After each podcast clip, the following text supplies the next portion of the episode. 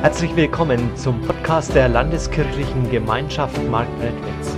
Ich wünsche dir in den nächsten Minuten inspirierende Antworten auf deine Fragen und eine spannende Begegnung mit Gott.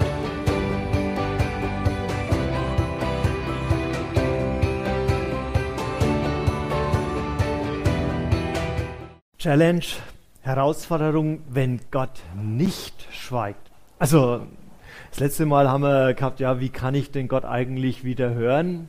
Und heute wie was, wenn er nicht schweigt? Also wenn hier dieses Reden Gottes da ist, und wir es eigentlich am liebsten hätten, dass er eben nichts sagt. Ja? Äh, darum soll es heute gehen und wir schauen dazu wieder in diese Geschichte von Elia. Eines Tages, da läuft König Ahab durch seinen Schlossgarten und neben diesem Schlossgarten ist ein wunderschöner Weinberg und er denkt, wenn ich dieses Stück Land besitzen könnte, dann träumt er davon, was er da alles machen würde. Er würde dort einen, Luther hat es so schön übersetzt, einen Kohlgarten anlegen. Und ich stelle mir vor, wie Ahab, der König, da durch seine Krautsköpfe marschiert, ja. Aber ganz so ist es ja nicht, ja. Was Luther mit Kohlgarten übersetzt, das ist ja ähm, eher ein Gewürz- und Kräutergarten, wo alles duftet und blüht, ja, so ein richtig schöner Platz. Und er träumt davon, wie wunderbar das wäre. Und deswegen geht er rüber zu seinem Nachbarn Naboth und sagt zu ihm, verkauf mir dein Stück Land. Ich gebe dir auch einen guten Preis. Oder wenn du nicht willst, dann tauschen wir. Aber ich möchte dieses Stück Land haben. Und Naboth antwortet ihm, der Herr bewahre mich davor, dass ich dir das Erbe meiner Väter gebe. Ich verkaufe nicht. Der Ahab war zornig und wütend. Und dann wird es so erzählt, ja, manche Menschen werden einfach nicht erwachsen wie der Ahab, ja. Der geht nämlich heim. Der legt, legt sich in sein Bett. Der glotzt die Wand an, ja. Also wie so ein pubertärender Teenie führt er sich da auf und will nicht mehr. Da kommt seine Frau Isabel und fragt ihn, was ist denn mit dir los? Und er erzählt ihr die Geschichte von dem Weinberg und dass er den haben möchte und dass er ein Angebot gemacht hat, aber Naboth ist nicht drauf eingegangen. Und Isabel sagt, ich verstehe dich gar nicht. Du bist doch der König. Nimm dir doch, was du willst. Aber komm, steh auf, iss was, sei fröhlich. Ich werde mich um die Sache schon kümmern. Und Isabel hat das getan, so wie sie alle Dinge getan hat. Sie schrieb im Namen Ahabs einen Brief an die Oberen der Stadt Jezreel, wo Naboth wohnte, und sagte, ihr müsst einen großen Buß- und Fastentag ausrufen. Alle sollen ihre Schuld bekennen und den Naboth, den setzt ihr vorne hin. Und ihm gegenüber setzt ihr zwei ruchlose Schurken die ihn beschuldigen, er hat, hat Gott und den König gelästert. Und dann, dann verurteilt ihr ihn und führt ihn zur Stadt hinaus und steinigt ihn. Die Oberen der Stadt Jezreel machten es genauso, wie Isabel es angeordnet hatte. Sie riefen einen Bußtag aus, sie luden vor allem den Naboth ein, die zwei Schurken setzten sie ihm gegenüber und die traten auf und haben gesagt, Naboth hat Gott und den König gelästert. Und sie führten ihn hinaus zur Stadt und steinigten ihn. Und dann, dann kam die Botschaft an Isabel, Naboth ist tot. Sie ging zu Ahab und sagte ihm, du kannst jetzt den Weinberg in Besitz nehmen. Komm, was wartest du noch? Naboth, der ihn dir nicht geben wollte, er lebt nicht mehr. Und dann läuft Ahab durch diesen Weinberg und er träumt schon davon, was er dort alles errichten will. Aber er hat diese Rechnung ohne Gott gemacht. Challenge, Herausforderung, wenn Gott eben nicht schweigt. Und Gott hat an dieser Stelle nicht geschwiegen, sondern er, er schickt den Elia dorthin dorthin zu Ahab. Und ich lese uns jetzt diese Geschichte aus 1. Könige 21, die Verse 17 bis 29. Da sagte der Herr zu Elia aus Tischbe, Elia, geh zu König Ahab aus Samaria, du findest ihn in Jezreel, in Nabots Weinberg. Er ist gerade dorthin gegangen, um das Grundstück in Besitz zu nehmen. Sag ihm, es ist, ist es nicht schon genug, dass du gemordet hast? Musst du nun auch noch fremdes Gut rauben? hör, was ich der Herr dir sage. An der Stelle, wo die Hunde das Blut von Naboth aufgeleckt haben, werden sie auch dein Blut auflecken. Elia machte sich auf den Weg nach Jezreel. Als Ahab ihn sah, rief er ihm entgegen, so hast du mich gefunden und aufgespürt, mein Feind? Ja, antwortete Elia, ich komme zu dir, weil du dich dem Bösen verschrieben hast. Höre, was der Herr dazu sagt. Ich will Unheil über dich bringen und jede Erinnerung an dich auslöschen. In ganz Israel werde ich alle männlichen Nachkommen von Ahab ausrotten, ob jung oder alt. Du hast meinen Zorn geschürt und die Israeliten zum Götzendienst verführt. Darum soll es deinen Nachkommen so schlecht ergehen wie den Nachkommen Jerobeams, des Sohnes von Nebat und Baschas, des Sohnes von Ahia.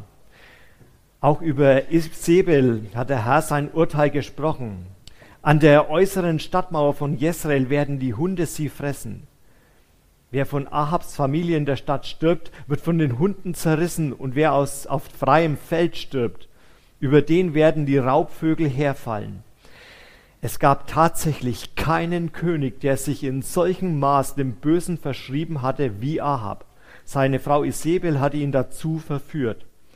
Am abscheulichsten war sein Götzendienst. Er verehrte andere Götter, wie es die Amoriter getan hatten, die der Herr für die Israeliten aus dem Land vertrieben hatte.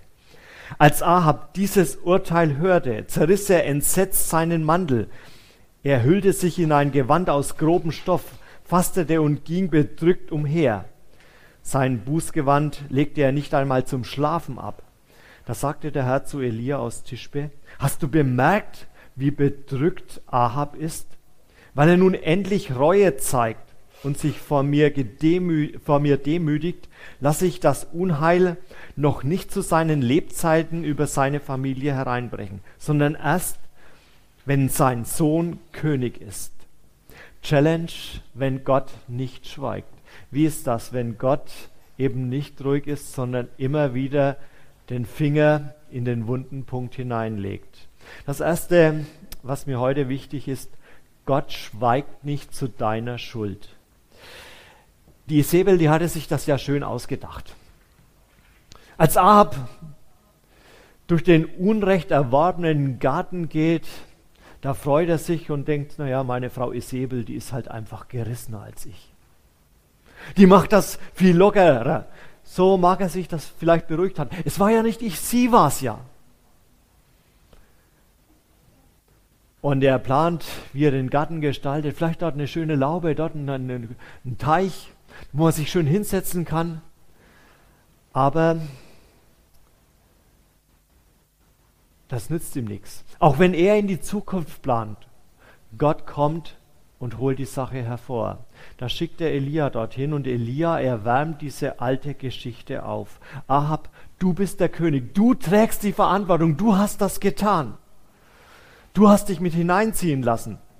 Wir können uns doch nicht einbilden, dass wir immer wieder Schuld auf uns nehmen und dass Gott dazu nur schweigt.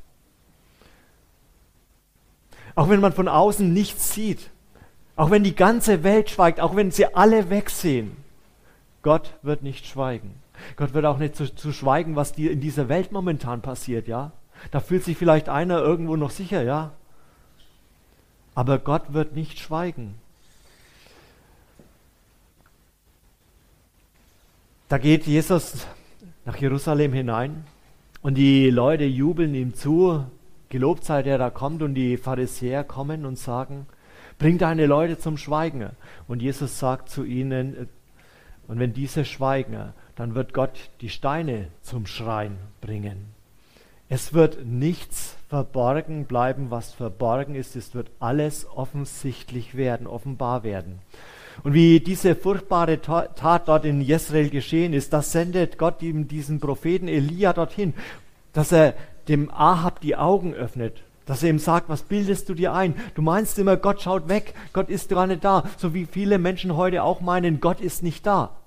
Aber ich entdecke das immer wieder im Gesprächen, auch wenn sie Gott verneinen. Sie merken trotzdem, wie Gott da an ihrem Gewissen bohrt. Jeder Mensch weiß, was gut und was böse ist. Und wenn du Böses tust, dann wird dich das nicht loslassen. Da wird Gott das immer wieder zur Sprache bringen. Da war der König David. Er, es war eine lauschige Nacht. Er war auf dem Dach seines Schlosses da in Jerusalem und wie er so schaut, da sieht er die schöne Bathseba und auch beim David, weil der war halt ein Mann, ja, da rutscht der, der Verstand zwei Etagen tiefer, das Gehirn wird ausgeschaltet, er begeht Ehebruch. Und als aus diesem Ehebruch ein Kind hervorgeht, da will er die Sache vertuschen und befiehlt seinen Leutner, den Uriah, den Mann von Bathseba, den stellt er an die vorderste Front. Und dann zieht ihr euch zurück, dass er auch garantiert umkommt. Da war es der Prophet Nathan, den Gott dorthin zu dem David schickt, und der dann sagt, du warst der Mann, der den Mord begangen hat. Du, du bist schuldig. Oder ein Jona, der Prophet, der wird geschickt in die Stadt Ninive. Er soll den Menschen das Gericht verkünden. Gott schweigt nicht zu Schuld. Weißt du, genau das Gleiche kannst du heute auch erleben. Wenn vielleicht dein Gewissen auch etwas still geworden ist, schlag nur einmal die Bibel auf und du wirst merken, wie Gott durch diese Worte spricht und sofort auf die Dinge zu sprechen kommt, die nicht in Ordnung sind. Oder vielleicht ist es eine Bibelarbeit oder eine Predigt, durch die er dein Gewissen wieder wachrüttelt. Gott handelt doch auch noch heute. Er sendet Menschen, dass sie Schuld aufdecken und Schuld zur Sprache bringen. Und dann da ist es vielleicht ein Freund oder ein Mitbruder, eine Mitschwester, die zu dir sagt, pass auf, du, da habe ich etwas in deinem Leben beobachtet, da ist eine, eine Sache, die mir aufgefallen ist. Ich glaube, das ist nicht in Ordnung vor Gott. Weißt du, so eine Aufgabe zu übernehmen, ist keine leichte Aufgabe. Der Jona wie der die Schuld der Menschen aufdecken wollte, da hat er das nächste Schiff genommen, nach Tarsis heißt da ans Ende der Welt des damaligen Denkens, ja. Also der sollte nach Nineveh gehen, das ist ungefähr im Irak, ja, und er nimmt ein Schiff nach Spanien. Weit weg, so weit wie es nur geht. Und vielleicht, vielleicht denkst du auch, also wenn mir Gott sowas ans Herz legen würde, ich würde lieber den Mund halten. Aber wie oft machen wir das? Weißt du, es geht ja gar nicht darum, den anderen eine überzuziehen oder an den Pranger zu stellen. Wir sind alle schuldige Menschen, sondern es geht darum, den anderen für Jesus zu gewinnen. Und deswegen sendet Gott den Elia dorthin zu Ahab. Und dann passiert das gar nicht in der Öffentlichkeit, sondern ganz vertraut, dort auf diesem kleinen Stück Land. Da konfrontiert Elia den Ahab mit der Sache. Und genauso sorgsam soll das in einer Gemeinde, soll das unter Christen passieren. Dort, wo wir entdecken, Mensch, da geht einer in die Irre, dass wir ihn, zu ihm gehen, nicht um ihn den Kopf zurechtzurücken, sondern um ihn in Liebe zu gewinnen. Schau her, wie das bei dir ist. Und schau mal, wie Gott das eigentlich haben möchte. Weißt du, jede Schuld führt zur Trennung von Gott. Und Gott möchte das überwinden. Und deswegen benutzt er manchmal auch Menschen und legt ihnen das ans Herz und sagt, du geh dorthin und klär das mal mit ihm. Und wie, wie Ahab da kommt, äh, der, der, wie Elia da zu Ahab kommt, da begrüßt Ahab ihn mit den Worten, na bist du gekommen, mein Feind? Und Elia antwortet ihm gleich darauf, nicht ich bin dein Feind, sondern du bist der Feind Gottes geworden. Dadurch, dass du dich von Gott entfernt hast, dadurch, dass du seine Gebote nicht mehr ernst nimmst. Paulus hat ja eine ähnliche Erfahrung gemacht. Da schreibt er im Galaterbrief, bin ich denn dadurch euer Feind geworden, dass ich euch die Wahrheit vorhalte? Das ist manchmal nicht einfach, ja. Einen Menschen das zu sagen, pass mal auf, da passt etwas nicht. Und vielleicht hast du das selber schon erlebt. Ich sage immer, Prediger oder auch Christen, die sind das personifizierte schlechte Gewissen. Also wenn du einem Menschen begegnest, mir passiert das immer wieder, wenn ich sage, ich bin Prediger, der nächste Satz, der kommt, oh, ich war schon lange nicht mehr im Gottesdienst, ja. Da kommt das schlechte Gewissen automatisch wieder hoch, ja. Und, und so ist es ja auch mit anderen, ja. Wenn du durch dein Leben zeigst, es gibt eine andere Art zu leben, dann kann es sein, dass da eine Ablehnung entsteht, dass du für sie zum Feind wirst, weil du sie immer daran erinnerst, dass da ein Gott ist Bist du bereit, trotzdem Bote Gottes zu sein? Trotzdem weiter als Christ zu leben, trotzdem dein Leben von ihm bestimmen zu lassen, auch wenn du deswegen anecken kannst und zum Feind für andere werden kannst. Weißt du, es geht an der Stelle nicht darum, besserwisserisch oder arrogant zu sein, sondern den Willen Gottes zu tun, das zu machen, was er möchte. Nicht, weil wir den anderen eine reinwirken wollen, sondern weil wir ihn gewinnen wollen, dass er auch wieder Gemeinschaft mit Gott hat. Machen wir uns nichts vor, wir decken doch andauernd Schuld auf. Nur leider passiert das nicht in der Art und Weise, wie Gott das tut. Gott macht das sehr, sehr vertraut. So, dass das Gesicht bewahrt werden kann. Wenn heute unter Menschen Schuld aufgedeckt wird, dann wird das meistens so getan, dass man entweder das hinter dem Rücken der anderen tut und dann wird nicht nur, ist nicht nur einer schuldig, sondern dann werden viele schuldig. Gott deckt Schuld auf, indem er Menschen ganz vorsichtig damit konfrontiert und versucht, sie wieder zur Umkehr zu bringen, wieder hineinzukriegen in seine Gemeinschaft. Das Zweite, Gott nennt dann aber, wenn er nicht schweigt, die Schuld auch beim Namen. Gott gibt Elia eine ganz klare Anweisung. Geh zu Ahab und sag, du hast gemordet und dazu fremdes Erbe geraubt. Du hast dich verkaufen lassen, verkauft Schuld zu tun. Es war niemand, der sich dem Bösen so verkauft hat wie Ahab, steht in der Bibel. Manche fragt vielleicht, aber was war denn mit Naboth? Hat der nicht auch einen gewissen Anteil daran? Der Naboth, warum war der auch so versessen auf sein Grundstück? Der hätte es doch ihm auch verkaufen können. Schließlich wurde ihm ein guter Preis gegeben. Oder auch angeboten, er hätte tauschen können. Der war ja überhaupt nicht kompromissbereit. An der Stelle würden wir zu kurz denken, denn hier liegt genau der Kern, die eigentliche Ursache der Schuld von Ahab. Ahab hat nichts mehr nach Gottes Anweisungen gefragt. Das Erbstück, was Naboth da hatte, das Erbstück, das war das Stückchen Land, das der Familie gehörte in Israel. Das war der Platz, wo auch das Familiengrab war. Es gab sogar Anweisungen, dieses Land soll nicht verkauft werden, es soll immer Besitz dieser Familie sein. Und wenn kein männlicher Nachkomme da war, dann war klar, nur eine, wenn nur eine Tochter da war, dann durfte die nur innerhalb des Stammes heiraten damals, damit dieses Stück Land immer Besitz der Familie bleibt. Und jetzt, jetzt wollte Ahab dieses Stück haben und er, es war ihm egal, was Gott dazu gesagt hatte. Das sagt Gott zum Beispiel bei, in 3. Mose, das Land darf nicht für immer verkauft werden, denn es gehört mir, Ihr seid nur Fremde und Gäste, die in meinem Land leben. Ist der, da macht Gott deutlich, das ist ein ganz anderes Verhältnis zum Besitz. Ihr seid nur Gäste. Was würde das in unserem Umgang miteinander, im Umgang mit unserem Besitz verändern, wenn wir das wieder verstehen würden? Alles, was ich hier habe, ist mir nur geliehen. Es ist mir nur dazu übergeben, um damit das Beste zu tun, das Gott möchte. Dem Ahab war es egal, ob er den Naboth hier in einen Gewissenskonflikt bringt. In seiner Gier wollte er nur diesen Weinberg haben. Wisst ihr, das Verhängnisvolle an Sünde ist ja immer, dass sie uns vorgaukelt, wenn du dieses oder jenes besitzt, dann bist du glücklich, dann bist du zufriedener, dann hast du ausgesorgt. Aber es ist eben nur ein Vorgaukeln. Der Ahab, der hat sich der Sünde verkauft, der war Sklave der Sünde. So, so beschreibt das ja Paulus im Römerbrief.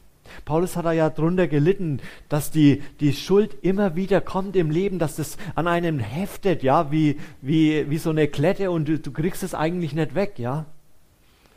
Da sagt Paulus, ich bin als Mensch wie in die Sklaverei verkauft und werde von der Sünde beherrscht.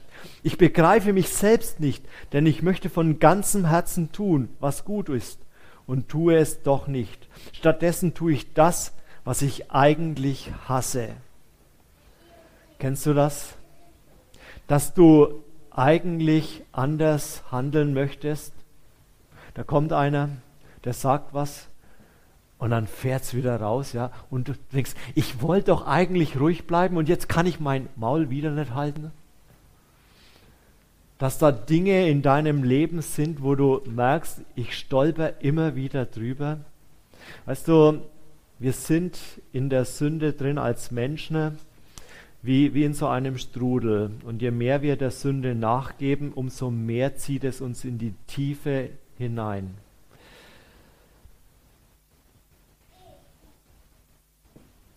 Wie kann diese Macht der Sünde in unserem Leben zerbrochen werden? Ich kann nur dadurch befreit werden. So schreibt das Paulus dann auch im Römerbrief, dass Jesus Christus diese Macht in unserem Leben zerbricht dass wir frei werden.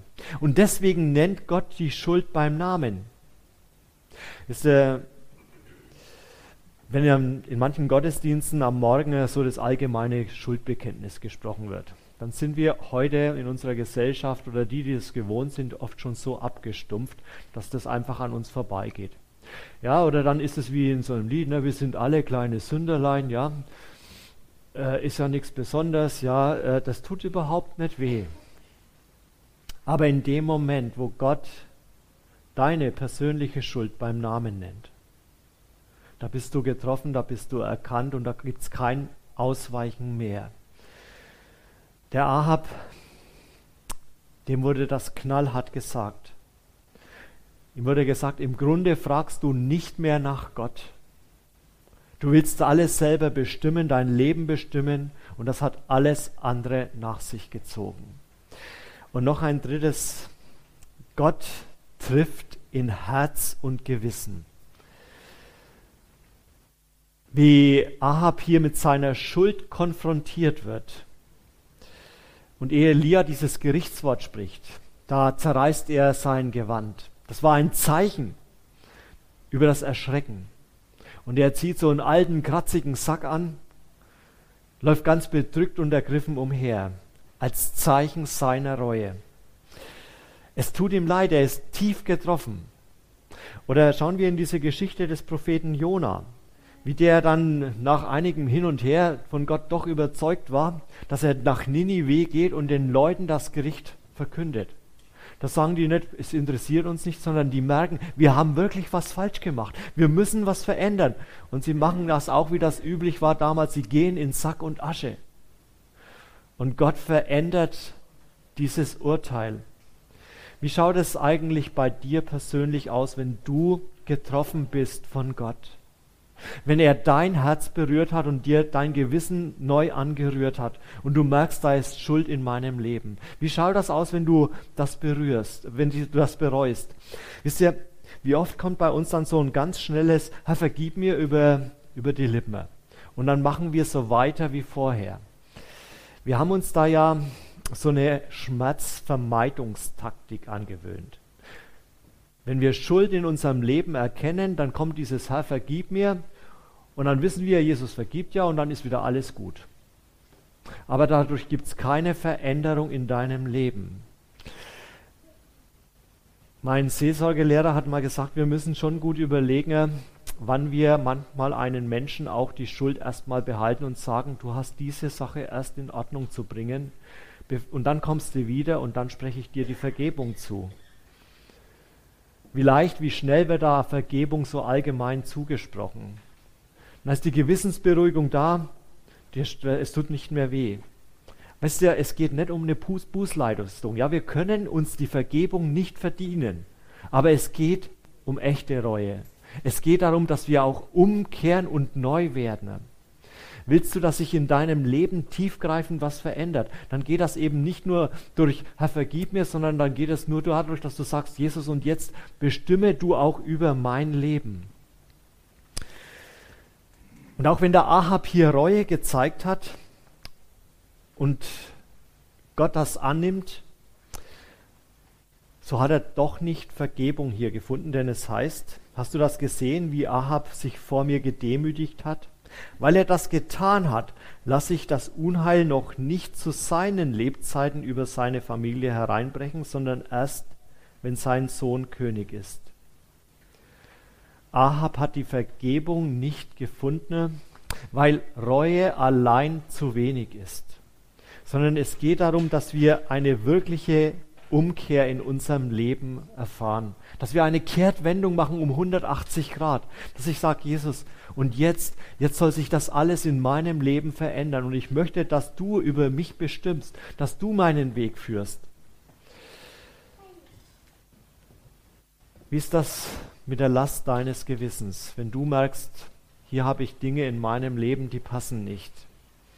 Bist du bereit zu sagen, Jesus, veränder du das jetzt wirklich? Nicht nur Schmerzvermeidungstaktik an den Tag zu legen, sondern dich wirklich ganz neu von ihm treffen zu lassen.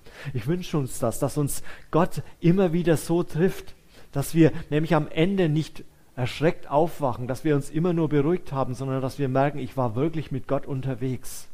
Und dann gilt nämlich das, was, was im ersten Johannesbrief steht. Wenn wir aber unsere Sünde bekennen, so ist er treu und gerecht, dass er uns die Sünde vergibt und uns reinigt von aller Ungerechtigkeit.